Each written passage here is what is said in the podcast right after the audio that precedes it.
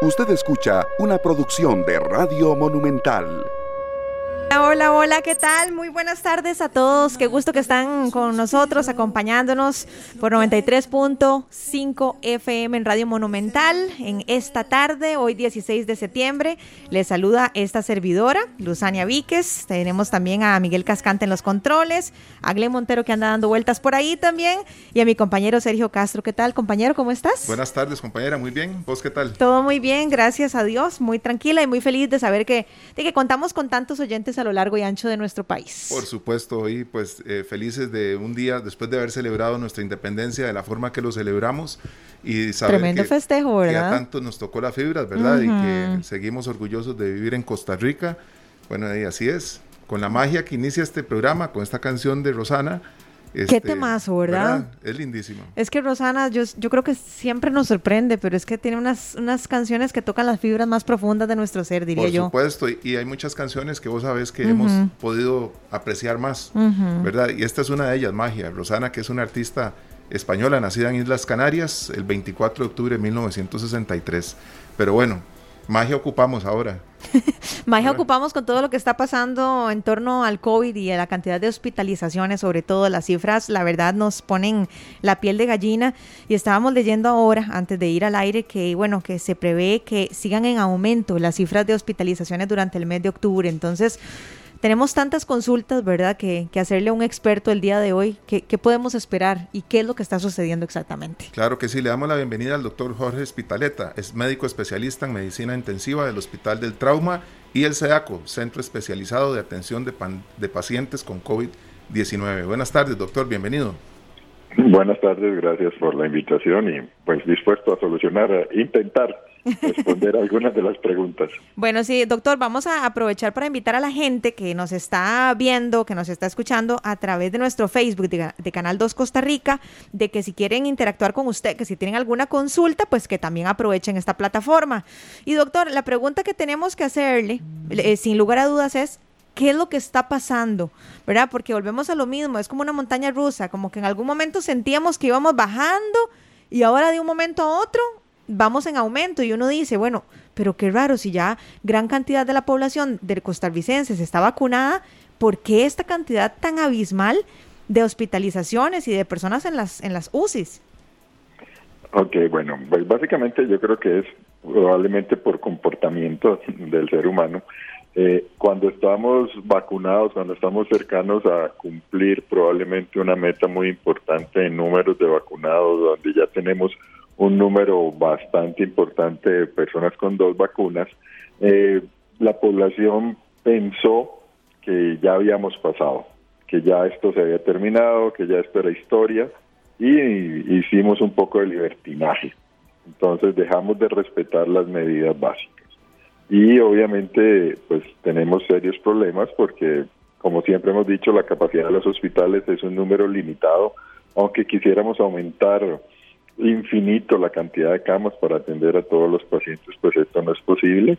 Y las otras patologías siguen sucediendo, o sea, no es que el COVID dio un respiro a las patologías del corazón, a las patologías del cerebro, al cáncer, a otras patologías.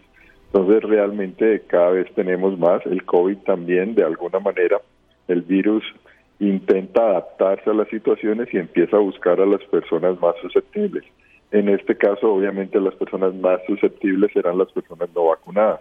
Entonces, como hemos visto, eh, la edad en la cual se ven afectadas las personas ha ido disminuyendo. Al principio de la pandemia, hace 16, 18 meses, hablábamos de que obviamente eran personas mayores, con algunas patologías de fondo, que eran las personas tal vez más frágiles y que el virus era mucho más fácil ingresar y, y producir problemas. Pues ahora el virus ha ido cambiando porque estas personas probablemente en su gran mayoría están inmunizadas, están vacunadas, entonces tiene que buscar personas susceptibles. ¿Y cuáles son las personas susceptibles? Pues las personas no vacunadas y obviamente los menores de edad que no se pueden vacunar y es por eso que vemos eh, con alarma que el hospital de niños pues ya empieza a reportar que también tiene saturados sus servicios para la atención de pacientes con COVID eh, por, por esta razón. Yo creo que nos hemos liberado antes de tiempo de la presión, podemos volver un poco la vista a Estados Unidos. Estados Unidos en junio, tal vez, finales de mayo, junio, decidió que en vista de sus números de vacunación, iba a liberar el uso de la mascarilla, por ejemplo. Y tuvo que volver atrás, tuvo que echar marcha atrás y decir que en espacios cerrados eh, se debía usar mascarilla. Precisamente ¿por qué? Porque no todas las personas están vacunadas en este momento.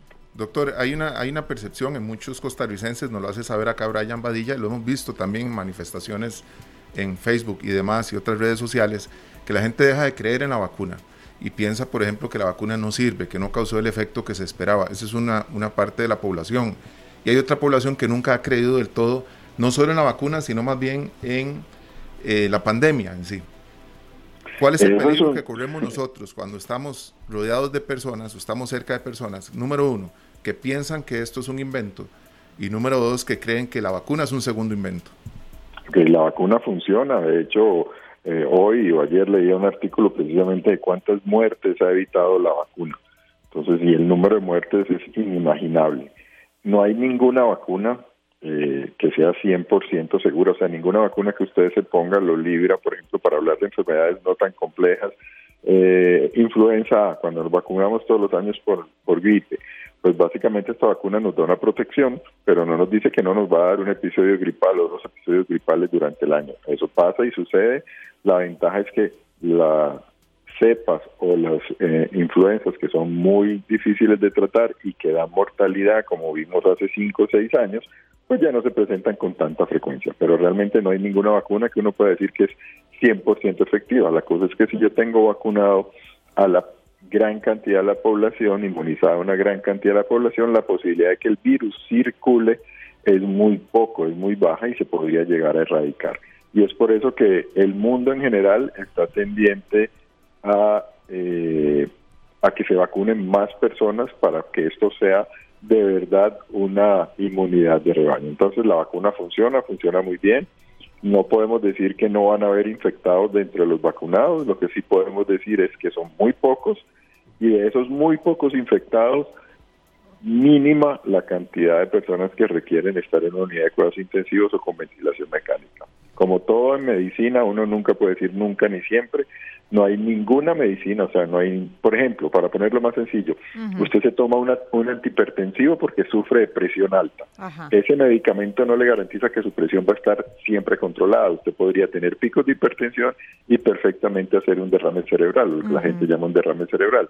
Precisamente, pues eso no pasa en la mayoría de los pacientes, pero puede haber una minoría que lo presenten. Lo mismo pasa con una vacuna. Entonces, la vacuna funciona, tenemos que hacerlo y a mayor cantidad de personas no vacunadas, mayor posibilidad de que el virus circule, mayor posibilidad de que el virus tenga algunas otras variantes, entonces el virus va a ir cambiando obviamente y si tener y permitimos que haya circulación porque hay personas no vacunadas, esto va a ser mayor. Sí, sin lugar a dudas que eso es lo que está pasando, ¿verdad, doctor? Ahora, ¿qué tan factible o qué tan necesaria vendría a ser una tercera dosis, doctor, o una cuarta dosis o quinta dosis, ¿verdad? Creo que lo hablamos con usted en algún momento.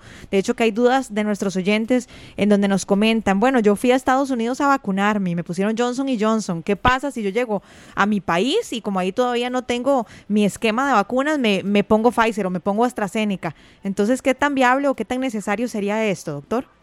Bueno, todavía estamos hablando de que se están recibiendo datos científicos, en algunos datos sugieren que un grupo especial de la población, y esto podría ser personal de salud que está expuesto a grandes cargas de virus o atención de pacientes, y otro grupo que son tal vez los inmunosuprimidos, podrían requerir una tercera dosis. Y esto todavía, como les digo, no está claro, no se ha sustentado eficientemente.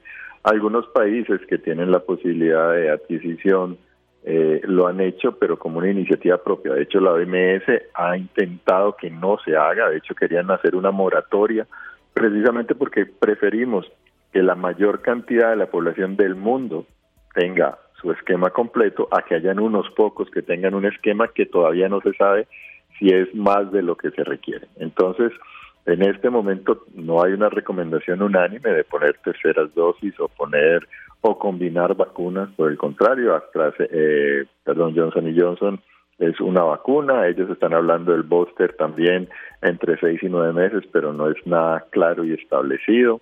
Pfizer habla exactamente de lo mismo, son dos dosis, con una tercera dosis tal vez para un grupo especial, como ya lo mencioné anteriormente, y AstraZeneca no se ha manifestado y sigue siendo dos dosis, pues su esquema total de vacunación. Eso es lo que tenemos y que tenemos que ser fehacientes. Es mejor que el 98% de la gente, o 100% sería lo ideal, tenga un esquema completo a que el 60% tenga un esquema con dos o tres dosis que no está claramente justificado. Entonces, eh, el esquema completo protege eh, a menor circulación, menor posibilidad o menor presión para el virus para que mute. Entonces, eso es lo que, lo que se pretende.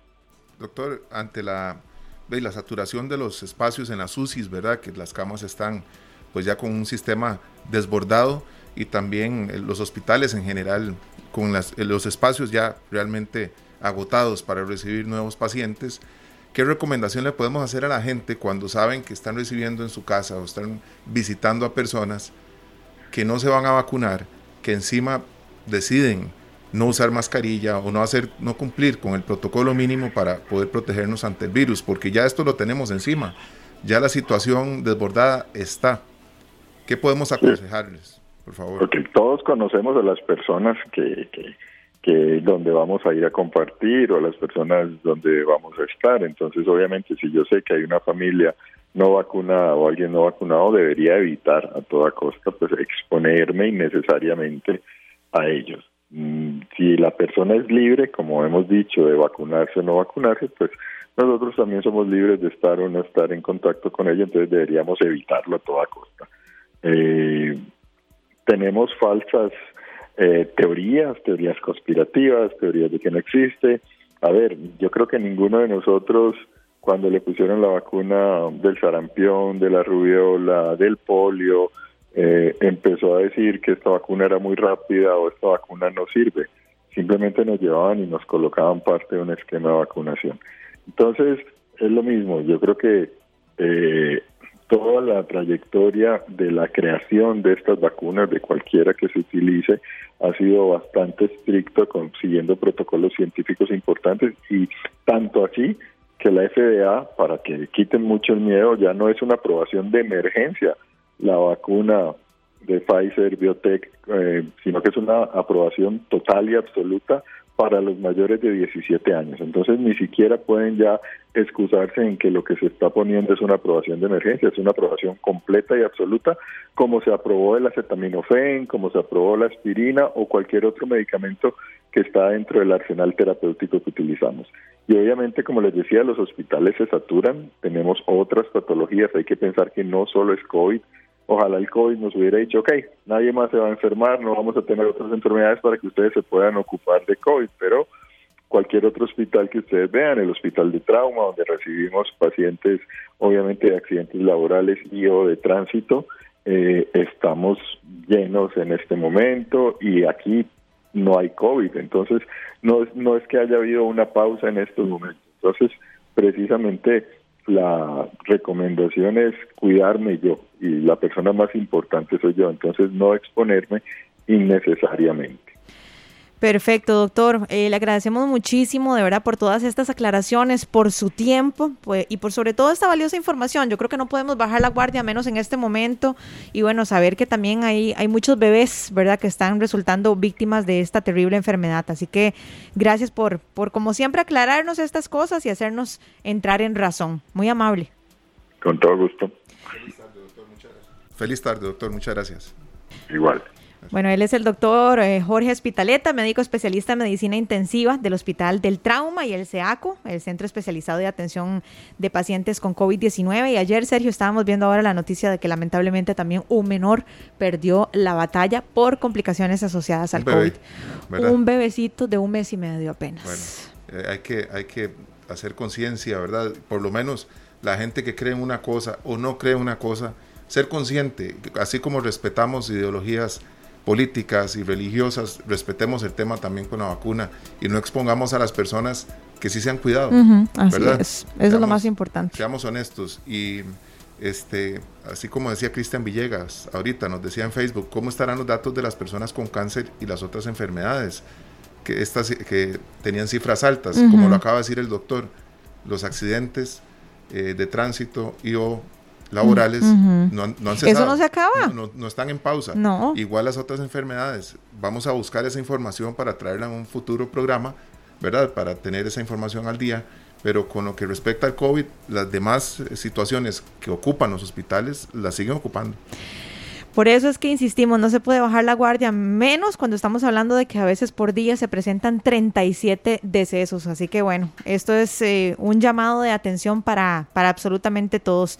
Pero bueno, cambiando radicalmente de tema, tenemos información para eh, todos los amantes del mundo digital. Y es que presten mucha atención porque Back Credomatic les está invitando a un seminario que ayudará justamente a eso, a conquistar el mundo digital. Así es como se llama, Conquistando el Mundo Digital. Va a ser del 20 al 24 de septiembre y usted puede inscribirse de manera gratuita. ¿En dónde? En, el, en la página Seminario Pymes, así con Y, seminariopymes.com. Esta es una excelente oportunidad porque para nadie es un secreto que los que no estamos en las redes, ¿verdad? Los que no estamos actualizados en el mundo digital, nos estamos quedando rezagados. Por supuesto, tenemos que ponernos al día y estar eh, pues para poder competir también claro, en temas es Indispensable. Para todos los, los, emprendedores que tienen ahora la oportunidad de competir a nivel de redes sociales, esta es una gran herramienta. Ya en nuestro perfil de Canal 2 Costa Rica está la página para que ustedes la visiten. Vamos al corte comercial y ya regresamos con más de esta tarde. Las 2 con 34 minutos. Bueno, es un momento para hablar de un tema muy importante, Luzania, que nos ha afectado a muchos y que va a afectar a muchos más. Sí, lamentablemente. Quisiéramos decir que no es así, pero es algo que nos está afectando a muchas personas y sobre todo a niños y adolescentes. ¿De qué estamos hablando? Bueno, estamos hablando de la depresión, de la ansiedad, que está afectando a tantas personas, de hecho a muchos niños y adolescentes como producto de la pandemia, podríamos decir. Pero bueno, tenemos que hablar con una experta en el tema y es por eso que invitamos el día de hoy, esta tarde, a la doctora Laura Jiménez. Ella es licenciada en psicología clínica, justamente de la clínica Regenera. Así que le damos la bienvenida a la doctora. Gracias por acompañarnos. Bienvenida. Buenas tardes, gracias por la invitación. Un placer, doctora. Aquí estamos nosotros tratando de, desmenuzar un poquito de esta situación, ¿verdad? Con una especialista como usted, porque hemos visto a niños y adolescentes cada vez más pues afectados por los temas de depresión y ansiedad. Claro, sí, la pandemia ha tenido una, una gran afectación, sobre todo, como dicen ustedes, en niños y adolescentes, ¿verdad? Que han visto eh, una etapa vital de su vida tan afectada y tan cortada. Doctora, pero la pregunta aquí es cómo yo identifico como padre de familia, como abuelita, como tío, como lo que sea, si hay alguno de estos menores que está deprimido o que está ansioso. Yo siento, no sé si estoy equivocada, pero a veces en una persona adulta es un poco más sencillo o un poco más notorio, pero en un niño, y si, y si aunado a esto es un niño que además siempre ha sido, por ejemplo, tímido o un poco retraído, ¿cuáles podrían ser esos indicativos de que hay algo que no está bien con ese menor o con ese adolescente? Este, qué importante eso que mencionabas, ¿verdad? Los síntomas de depresión, ansiedad o angustia en niños o adolescentes pueden variar muchísimo. Entonces, es importante que al ver cambios yo consulte con un profesional, ¿verdad? Eso es como la primera recomendación. Este, algunos de sus síntomas y estos cambios que puedo ver podrían ser irritabilidad, un estado de ánimo irritable, niños muy molestos, muy este sensibles, ¿verdad? Lo que llamamos nosotros como como como qué te digo, como que están como al toque, dicen los papás. Poco, poco tolerante, poco tolerante. Exactamente, ¿verdad? Entonces, eso. Luego, otra, otro cambio importante puede ser en el apetito, ¿verdad? Que estén comiendo de más o que estén más bien comiendo menos. Eso es un cambio importantísimo que hay que estar siempre como muy pendientes. Este, además de esto, en los hábitos de sueño, ¿verdad? Mi hijo está durmiendo la misma cantidad de horas o le está costando dormir, está diciendo, está inquieto a la hora de irnos a dormir, está comentándome este que tiene pesadillas, ¿verdad? Estos son aspectos muy importantes. Luego su estado de ánimo.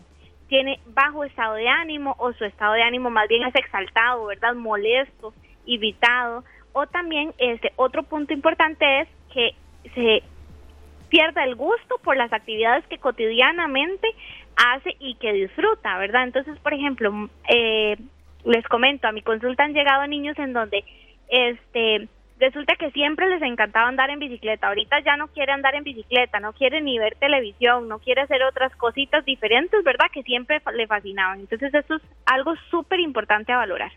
Este, y por otra parte, también eh, dificultades en su voluntad, este, que les, que tengan poca voluntad para hacer las cosas que le encantaban, qué sé yo, le encantaba hablar con la tita, ahora no quieren, eh, no quiere ni siquiera hacer una videollamada, ¿verdad? Entonces estos cambios es son de los cuales tenemos que estar súper pendientes de nuestros hijos. Bueno, nosotros este, podemos analizar esta situación cuando vemos, tenemos niños muy cercanos, ¿verdad? Que de un pronto a otro pierden pues ese apetito, esas ganas de estar jugando con otros niños. Doctora, ¿qué es el primer paso que debemos dar? Porque sí, es el acompañamiento con profesionales, pero muchas veces los padres... O desde casa, ¿qué se puede hacer? Exacto, los padres tenemos que tomar una decisión y actuar inmediatamente. De hecho, que, doctora, yo quisiera agregar a eso que comentaba Sergio, ¿verdad? Porque sí, lo ideal es buscar ayuda profesional, como usted bien lo indicaba, pero tampoco no sé, o sea, qué difícil el campo de acción, ¿verdad? Porque no es como que, bueno, vaya, vaya a la escuela, vaya, comparta con otros niños, ¿verdad? Porque ahora con costos van a la escuela. Entonces, ¿qué se puede hacer desde casa? Ok, hay pequeñas cositas que son importantes que se puedan hacer. Este, pasar tiempo con ellos es especial. Yo sé que a veces no todos los papitos tienen tiempo, ¿verdad? Porque tenemos teletrabajo, tenemos obligaciones día a día en nuestra casa, tenemos otros hijos, ¿verdad? No solo no estamos no tenemos solamente uno a veces. Este, pero es importante separar un tiempo especial para este niño y decirle claramente, ¿verdad? Vamos a compartir un tiempito vos y yo, este es nuestro momento, un tiempito especial. En este tiempo voy a hacer algo que disfrute el niño, algo que le guste eh, y este ponerme como eh, yo como adulto en, en función de él en el sentido de vamos a jugar o vamos a hacer algo este que lo vincule a él conmigo, ¿verdad? Eso es algo muy importante tiempo especial. Eso, ese tiempo no tiene que ser montones, pero puede ser media hora, pero que sea significativo, que no sea con un celular presente, que no sea este con otras distracciones, ¿verdad? Sino que sea un tiempo en donde sacamos un ratito para conectar exclusivamente. Y por otra parte, otra de las cositas que puedo hacer, ¿verdad?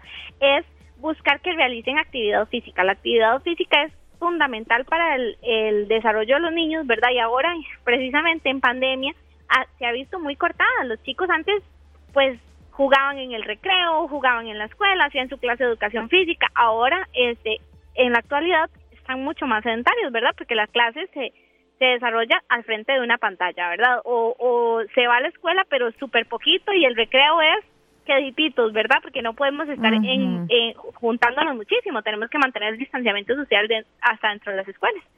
Entonces, este, procurar que ellos hagan eh, la actividad, actividad física. al aire libre, exactamente. Son, son cositas que pueden sonar pequeños, pero que van a beneficiar muchísimo. No, no, eso ayuda muchísimo en niños, adultos y cualquier persona, ¿verdad? Por la liberación de endorfinas. Exacto. Eh, doctora, ahora, bueno, ¿qué sucede? Ya yo desde casa estoy empezando a hacer esos cambios, estoy tratando de compartir tiempo de calidad con los pequeños, estoy jugando, no sé, en el patio, corriendo, lo que sea.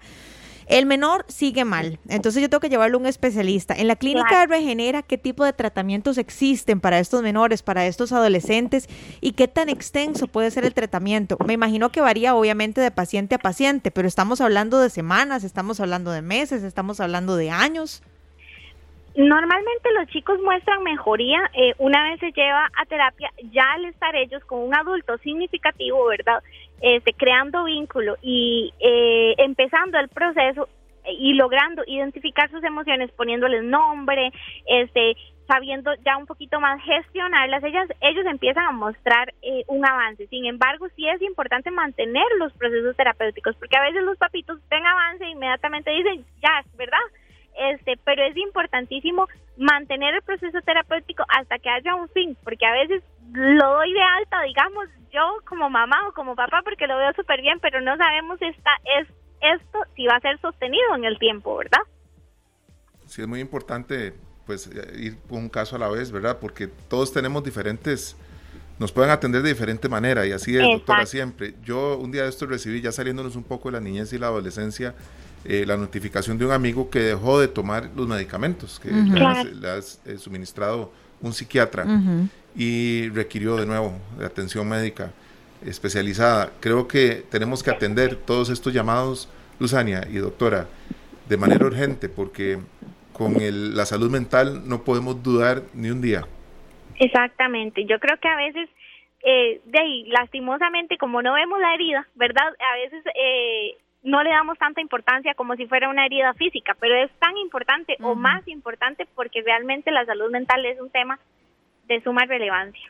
Doctora, ahora que estamos hablando de niños y de adolescentes, em, yo les voy a compartir algo que a mí me, me pasó eh, y me imagino yo que a muchas personas les ha sucedido. No sé, doctora, ustedes de su experiencia, si ha tenido pacientes que les ha sucedido igual que vivimos en una sociedad donde yo siento que se nos ha enseñado erróneamente, obviamente, de que llorar está mal, de que, de que yo no puedo sentirme triste, de que yo no puedo estar desanimada, de que yo siempre tengo que estar, o sea, como la mujer maravilla y más. Al 100. Exactamente.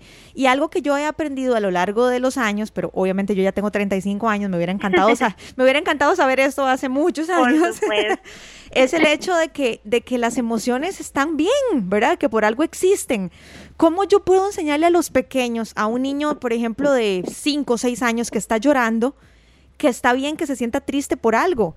¿Verdad? Sin, sin, a ver, ¿cómo lo puedo explicar? Sin darle pie para que toda la vida llore. ¿Me explico? O sea, ¿cómo lo manejaría uno como, como adulto? Es, que tal vez eso es lo importante, ¿verdad? Es lo que estás diciendo justamente como, como el, lo equívoco, digamos si yo le digo si yo le digo que llore va a llorar para siempre. No precisamente va a ser así verdad este, eh, y muchas veces como papitos nos socialmente nos inculcan que tenemos verdad que no puedo hacer esto porque si no para siempre va a suceder. Y no el cada niño y tiene su proceso madurativo y que suceda ahora no quiere decir que va a suceder para siempre verdad lo primero es validar eso es importantísimo. Qué diferente es decirle a mi hijo, entiendo que estás triste, mi amor, tenés derecho a estar triste, esto que sucedió no te gustó, ok, este, yo estoy ahí modelando, ¿verdad? Un poco como la validación, estoy diciéndole qué está pasando emocionalmente, entonces él logra, ¿verdad? Interiorizar que esto, esta sensación no me gustó, esto que pasó, ¿verdad? Entonces ahí es donde él está validando sus emociones y aprendiendo también a, a que es a que es posible validarlas, digamos, a que él puede aceptar sus emociones. Yo con los chicos siempre trabajo eh, tres, tres reglas básicas a, nivel emocional. Las emociones son mis amigas, son mis aliadas. Están ahí por una razón, tienen una función específica. Algunas son un poquito incómodas, pero también son importantes. La número dos es que son pasajeras. Son un ratito y van a pasar. No se mantienen para siempre, pero, pero es importante, ¿verdad?, conocerlas. Y la, la la tercera regla es que hay que expresarla. Si yo no expreso mi emoción, la emoción crece, crece, crece y no la puedo manejar así tan grande. Cuando yo expreso mi emoción, la emoción se mantiene chiquitita y chiquitita la puedo manejar, la puedo gestionar, puedo hablar de ella, puedo conocerla, ¿verdad? Identificarla y ahí ya la emoción pasa. Pero si yo la retengo, la emoción va a crecer y no pasa, ¿verdad? Entonces es como un poquito lo que yo trabajo con los chicos en ese sentido. Doctora, ahora pues eh, viniéndonos a, la actualidad con el tema de la pandemia, ¿verdad? ¿Cómo podemos hacer para que nuestros niños no caigan, ya no, no buscar la solución cuando están en depresión, sino qué podemos hacer cuando los niños ven compañeros de escuela, ¿verdad? Ahora que vemos que el hospital de niños está saturado también, que otros niños menores fallecen. ¿Cómo alejarlos de, de la depresión? No cuando ya llegaron, sino cómo mantenerlos fuera del alcance de este mal. Ok, yo diría que la clave es educación emocional. La educación de nosotros está muy centrada en la parte académica, ¿verdad? Y es, vemos chicos y premiamos mucho la, el que sean carguísimas en matemáticas, que sean carguísimas en español, que aprendió a leer rapidísimo, pero tal vez el chico que sabe decir que me siento triste o que me siento así o que identifica sus emociones, no lo vemos como un logro. Entonces es desde casita empezar a educarnos emocionalmente para fortalecer la, la parte emocional de nuestros hijos, ¿verdad? Yo diría que esa es como la clave, darles muchos espacios para eh, nombrar sus emociones, este, identificar sus emociones, hacer esto mediante juegos, mediante actividades lúdicas, este, eh, ponerles nombres. Hay un libro que tal vez les puedo recomendar que me encanta, que se llama El monstruo de colores. Es un libro en donde el, el monstruo se siente de diferentes maneras, entonces eh, cuando está enojado es rojo, ¿verdad? Y ahí describe cómo es el enojo, en qué partes del cuerpo se siente el enojo. Entonces, yo toda esta educación que puedo darle a los chicos es educación que va a fortalecer su inteligencia emocional y que va a hacer que conforme ellos crezcan tengan más posibilidades para expresarse, ¿verdad? Justamente como decía eh, Luzania, ¿verdad? Que eh, a veces a nosotros no, no nos dieron esa educación, ¿verdad? No nos dijeron que era válido llorar, no nos dijeron que estaba bien sentirnos mal, no nos dijeron que a veces hay cosas que nos enojan y que está bien, que el enojo es importante y tiene una función. Nos dijeron que no podíamos enojarnos o sentirnos mal y que eso no era nada lo que nos estaba pasando y, y, tal vez sí nos había afectado ciertas cosas. Entonces es eso, ponerle un nombre a lo que está sucediendo. Sí, porque si no reprimimos todo. exactamente. Doctora, si no reprimimos todo, y eso que me, gustaría enfatizar eso que usted mencionaba ahora, que lamentablemente muchos de los intereses de los mismos estudiantes y sobre todo a veces de los padres de, familia están concentrados en la parte académica, ¿verdad? O sea, ay, es, ¿y su hijo qué tal? Ay, no, mi hijo es el primer promedio, ¿verdad? O sea, de una vez, de una vez yo lo relaciono a la parte académica. Exacto. Y, y a mí me gustaría preguntarle a sus papás, bueno, pero su niño es feliz. Eh, eh, porque para mí una persona exitosa es una persona feliz. Exacto. Más que sea cuadro de honor o no. Porque, porque muchas veces llegan los papitos a la consulta, ¿verdad? Y yo consulto, ¿qué hace feliz a su hijo? Y no pueden responder, ¿verdad? ¿Qué le gusta a su hijo? Y no saben qué material les gusta, qué juego les gusta, qué actividades les gusta. No conocemos, ¿verdad?, esas partes, pero sí conocemos las notas académicas, ¿verdad? Eso sí me los pueden tal vez recitar. Entonces es muy importante como hacer hincapié en ese punto, ¿verdad? Eh, conocer a mi hijo no es solamente saber cómo le está yendo en la escuela, es qué pasa por su cabecita, cuáles son sus pensamientos recurrentes, sobre qué pregunta, eh, ¿verdad? Día a día. Entonces es, es conocer un poquito más, ir un poquito más profundo. Completamente de acuerdo, doctora. Bueno, ojalá que, esta entrevista le haya llegado a muchas personas, a muchos padres, bueno, a muchos adultos a, cargo de estos menores para hacer, y para, para construir a menores felices, ¿verdad? Que al fin y al cabo van a ser menores exitosos. que enfocamos el éxito y la felicidad solo en, una cuestión que es el, ser el número uno en algo y ese número uno tiene que representar así ingresos y un montón de cosas. y si no los alcanzamos, no, no, triunfamos. Podemos ser exitosos sin ser una persona que pueda acumular riquezas, exactamente. Qué lamentable, yo todavía recuerdo, con, mi edad todavía recuerdo cuando yo estaba en la escuela, que yo tenía una compañerita que cuando íbamos a la microbús y ya, la, ya íbamos a dejarla a ella, iba a veces llorada atacando, pero atacada, sí, atacada. Yo me acuerdo que yo le decía, Viviana, pero ¿qué te pasa? Es que me saqué un 78 y me van a pegar.